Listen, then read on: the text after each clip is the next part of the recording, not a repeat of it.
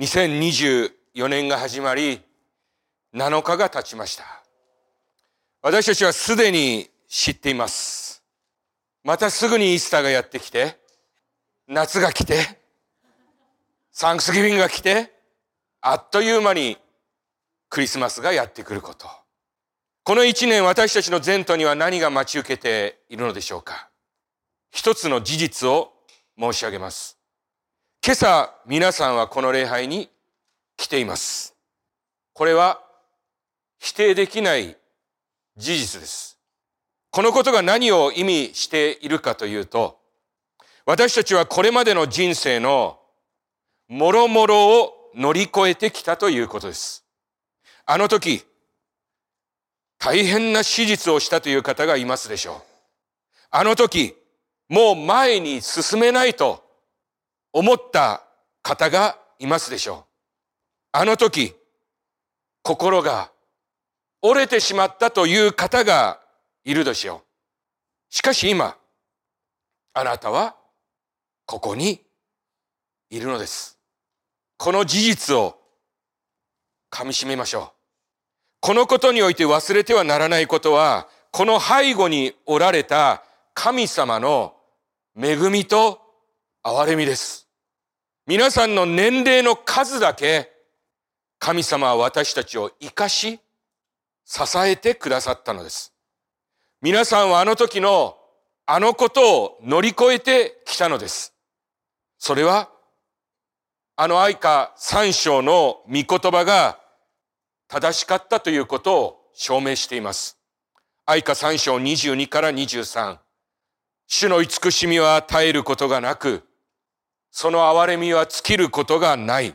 これは朝ごとに新しく、あなたの真実は大きい。神の真実は大きいのです。そしてこの神の真実を思うときに、私はこう思います。それならば、この先も主は変わらず、私を見守り、お支えくださると。神様は私たちの日々の歩みを私たちに託してくださっています。主の恵みはこれからも変わりません。しかし、私たちの心は日々揺れ動き変わります。ですから、どうぞ心に留めてください。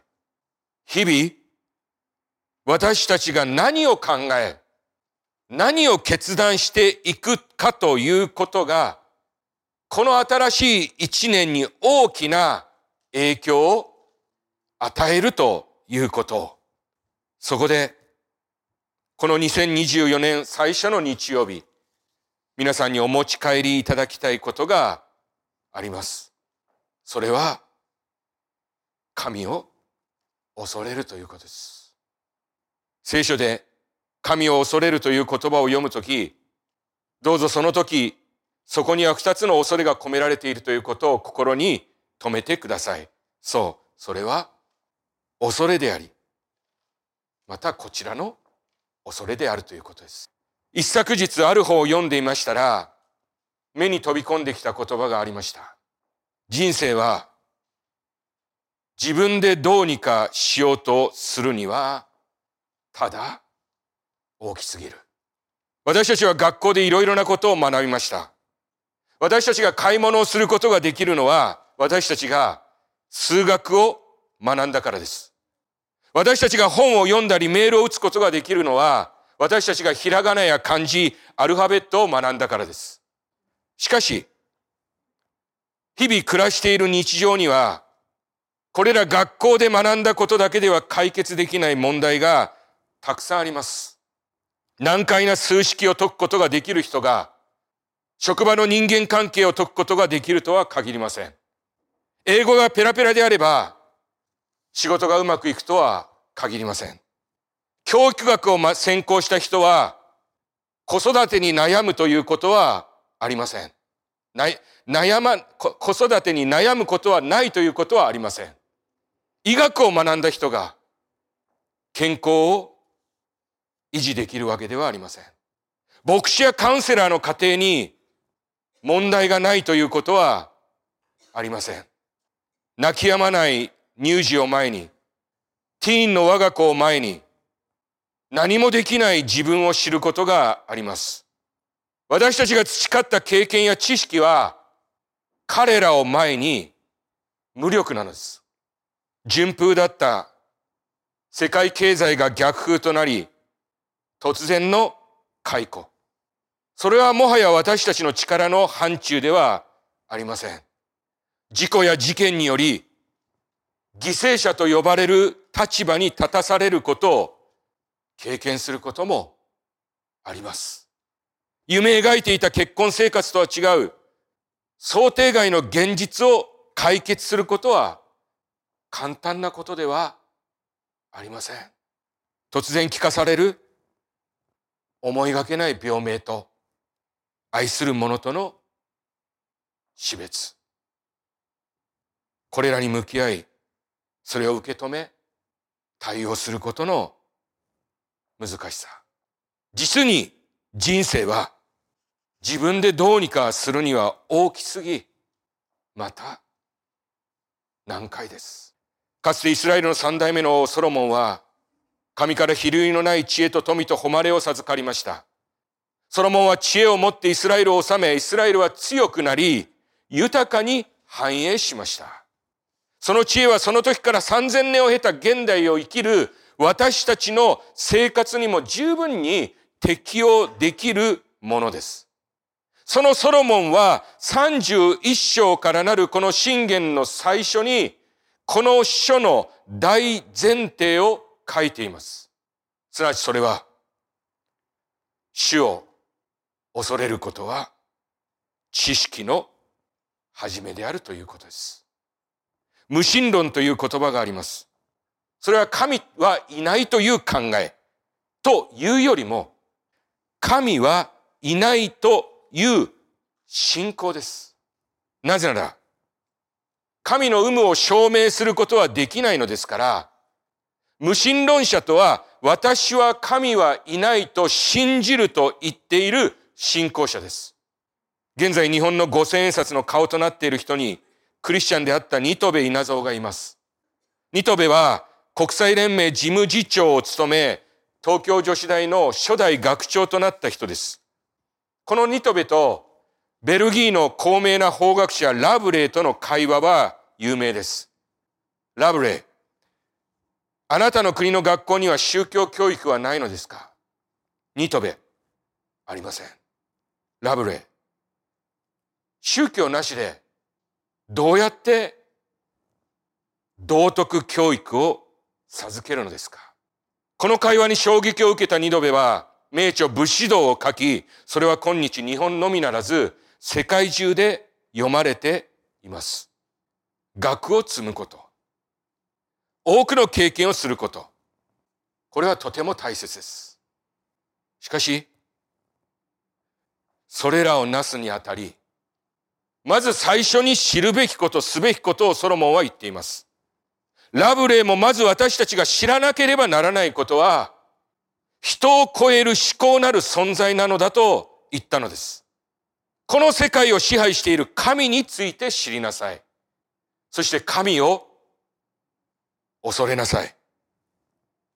人はどんなに強がっても、自分の心も肉体も自分で制することなどできないのです。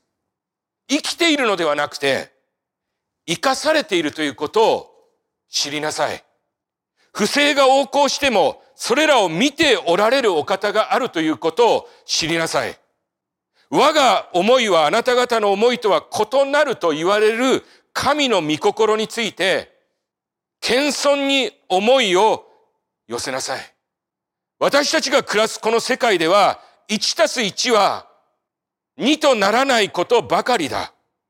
あなたはそのような問題にどう対処するのか。あなたの考えや生き方に同意きない同意できない人は少なからずいる。その時どうするのか？経験と知識ではどうすることもできない人の心の問題、あなたや愛する者の病や死にどう向き合うのか？人生は自分でどうにかしようとするにはただ大きすぎる。かつて母が病に倒れた時にその原因がわからない日が長く続きました。しかしある時医師から彼女の症状は某腫瘍性症候群だと言われました。病名というのはその呼び名だけで私たちを不安にさせるものです。日常ではお目にかかることのない漢字と英単語が私たちを不安に貶めるのです。これが20年前でしたら聞いたことのない病名を言われてもその情報を得ることなどはできませんでした。しかし、この某腫瘍性神経症候群について、インターネットで検索してみましたところ、9万200件、この病気に関する情報が出てきました。今はとても便利な世の中です。メディカルスクールで学ぶようなことがすぐにわかるのですから。しかしどうですか？私がしたように自分や家族の病気を調べたことがある方、あなたは事細かな情報は得られたかと思いますが、そのことにより心に平安が与えられましたか？私が見聞きする限り情報を得れば得るほど、すなわち知識が増せば増すほど不安が増します。そしてこのことは当の昔にソロモンがすでに承知していたことでした。彼は伝道の書に書いています。伝道の書一章十八。それは、知恵が多ければ悩みが多く、知識を増す者は憂いを増すからである。伝道の書十二章十二節多くの書を作れば再現がない。多く学べば体が疲れる。ソロモンは信玄という知恵の書を書いていながら、その弱点も知っていました。そうです。知恵、知識を得れば、悩みは増えます。学べば学ぶほどに心身ともに疲れてしまうんです。だから、彼はこの言葉の後に引き続き、その一番最後に、こう書くことを忘れませんでした。伝道の書12章13節ことの期するところはすべて言われた。すなわち、神を恐れ、その命令を守れ。これはすべての人の本文である。そうです。これは先に申し上げたように信玄の前提である神を恐れよということです。ソロモンはこのことを伝道の書の結論としているのです。主にある皆さん。この一年私たちは神が一人一人に与えてくださったものを用いて最善を尽くすべきです。しかし、その大前提は神を第一とし、神を恐れることです。私たちは人並みに必要なものを全て持っているかもしれない。得るべき教育を受けたかもしれない。自分が受けた以上のものを我が子や孫にも与えたという自負心があるかもしれない。しかしもし私たちがこの神を恐れることがないのなら、それらすべての価値が失われることがあるのです。正直申し上げますが、私たちはその光景を日々、ニュースの中に、また、すぐ身近なところに、垣間、見ているのです。主にある皆さん。このことは、私たちと関係のない話ではないのです。ですから皆さん新しい年、主を恐れることを大切にしましょう。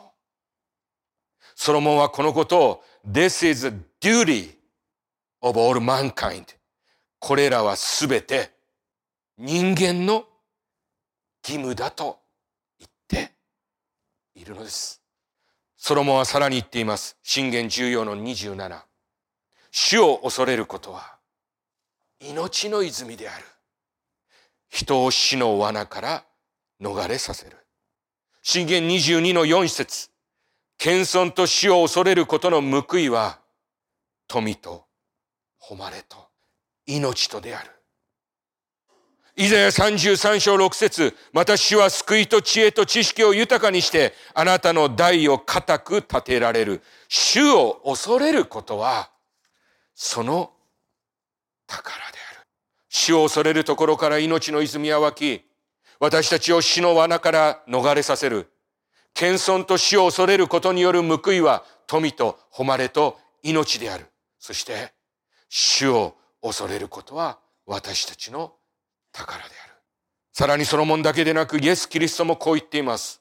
ルカ12章の4から5節そこで私の友であるあなたに言うが、あなた方に言うが、体を殺しても、その後でそれ以上何もできない者ども恐れるな。恐れるべき者が誰であるか教えてあげよう。殺した後で、さらに地獄に投げ込む権威のある方を恐れなさい。そうだ。あなた方に言っておくが、その方を恐れなさい。キリストの言葉に寄り添うような言葉をソロモンも書き残しました。人を恐れると罠に陥る。主に信頼する者は安らかで。私たちが恐れるべきものを恐れずに、人を恐れると罠に陥ります。言い方を変えますと、主を恐れているのなら、他のものを恐れる必要はないということです。皆さん、このことは私たちの人生において、どんなに大きな意味を持つことでしょうか？先々週お話ししましたでしょう。完全な愛は私たちの恐れを取り除くのです。イエス・キリストだけが完全な愛を持って私たちを愛してくださったのです。イエス様が天に昇った後、初代の教会はどのようにして建てられ各地に広まっていったのでしょうか？使徒行伝はこのようにその様を記録しています。使徒行伝9章31節こうして教会は、ユダヤ、カイザリア、サマリア全地方にわたって平安を保ち、基礎が固まり、主を恐れ、精霊に励まされて歩み、次第に信徒の数を増していった。どの教会にもいつも課題があります。しかしその教会が道を誤らない王道があります。その秘訣は初代教会の姿の中に全て書かれています。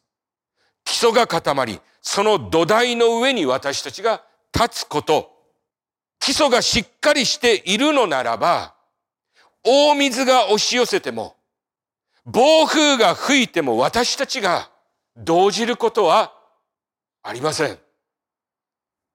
そして、死を恐れ、精霊と共に歩むことです。主にある皆さん、私たちがこのことをしっかりと心に留めて、それに生きるのなら、さらなる祝福が私たちを追いかけてくることでしょう。預言者イザヤはイエス・キリストがやがてこの地に来ることをあらかじめ預言しました。そしてそのキリストとはどんなお方なのかということまで具体的に予言しました。イザヤ11から11章1から5節エッサイの株から一つの芽が出、その根から一つの若枝が生えて実を結び、その上に死の霊がとどまる。これは知恵と悟りの霊、真慮と才能の霊、死を知る知識と死を恐れる霊である。彼は、すなわちイエスは、死を恐れることを楽しみとし、その目の見るところによって裁きをなさず、その耳の聞くところによって定めをなさず、正義をもって貧しい者を裁き、公平をもって国のうちの柔和な者のために定めをなし、その口を持って国を打ち、その唇の息を持って悪しき者を殺す。正義はその腰の帯となり、中心はその身の帯となる。イエス・キリストの上に死の霊があり、それは知恵の、知恵と悟りの霊、真理と才能の霊、死を知る知識と死を恐れる霊だとイザヤは予言しました。私たちはまさしくイザヤが言ったように、このイエス様の姿を福音書の中に見出すことができます。このところで英語の聖書で書かれている He will delight in the fear of the Lord を日本語訳聖書は彼は主を恐れることを楽しみとしと書いています。主を恐れることは苦行なのではなく、それが私たちの楽しみとなるのです。ある人たちは大いなる誤解をしています。それは、クリスチャンになるとは、その日から一切の楽しみを失い、苦行が始まるということです。結構こう思っている方います。とんでもありません。私たちが本当に嘆くべきことは、私たちに恐れるべき存在がいないということです。私たちが神を恐れないから、私たちは楽しみを失うのです。心に手を当てて考えてみましょう。人間がおぞましい考えを持ち、それを実行に移すとき、その時、そこには何が欠如していますか？神を恐れることです。自分の上にいる絶対的権威を持っているお方の存在を忘れるとき、私たちは悲劇的なことをしてしまうのです。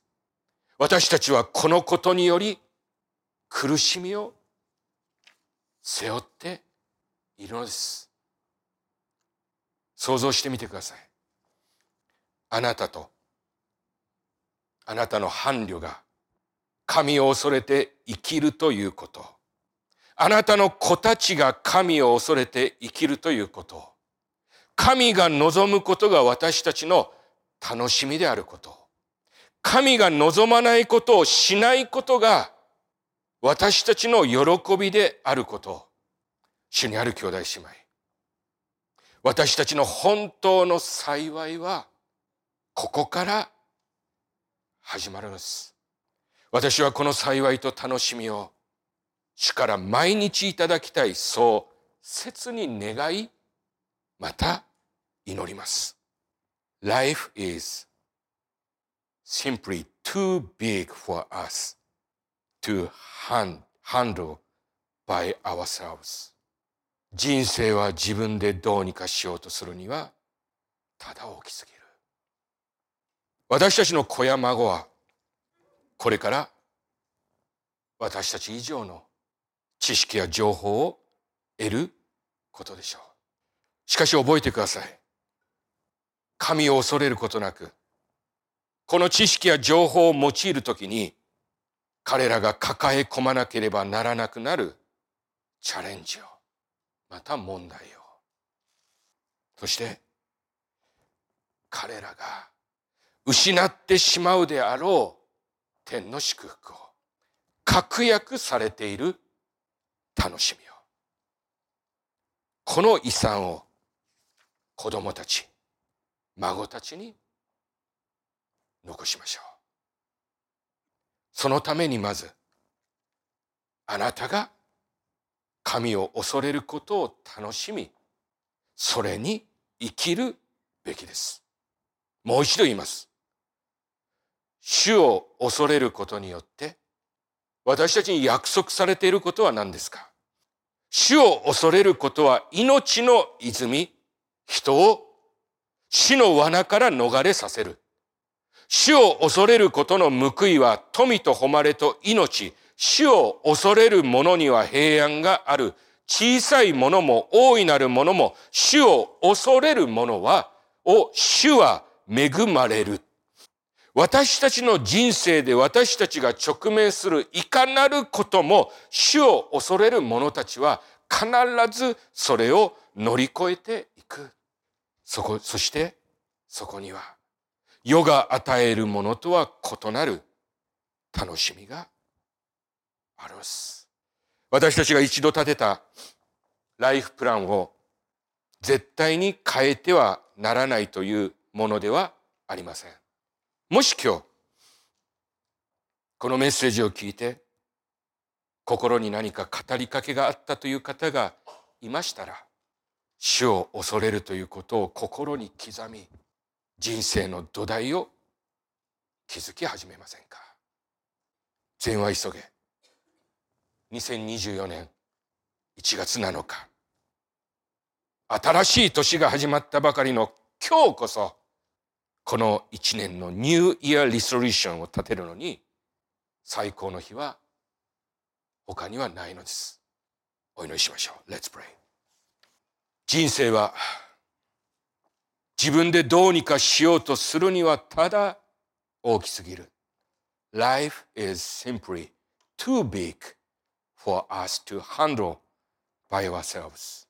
父なる神様、私たちは今日この言葉の前に心を思い巡らしました。Father, we have pondered these words in our heart today. そして確かに私たちの人生には自分の力をはるかに超えることが数多くあることを確認しました。And we confirmed that indeed there are many things in our lives that are far beyond our own strength. この年もそのようなことに向き合うことがあるかもしれません。We may face such things in this year as well. そして自分の経験や知恵によってそれを乗り越えようとすることでしょう。And we will try to overcome them by our own experience and wisdom. そのことは否定すべきことではありませんが、聖書がまず神を恐れよと言っていることを、そのことに私たちが心を向けることができますように。Our effort should not be rejected, but may we be mindful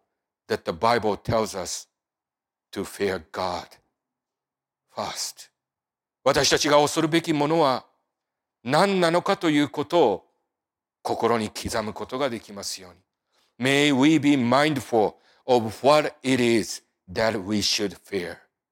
この世界の支配者は人ではなくあなたであること私たちがその心に刻むことができますように。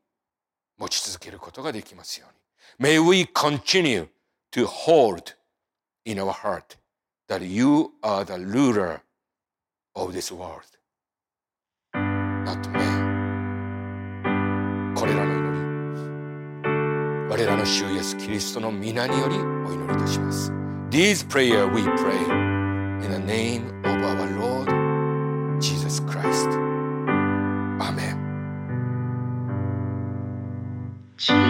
change.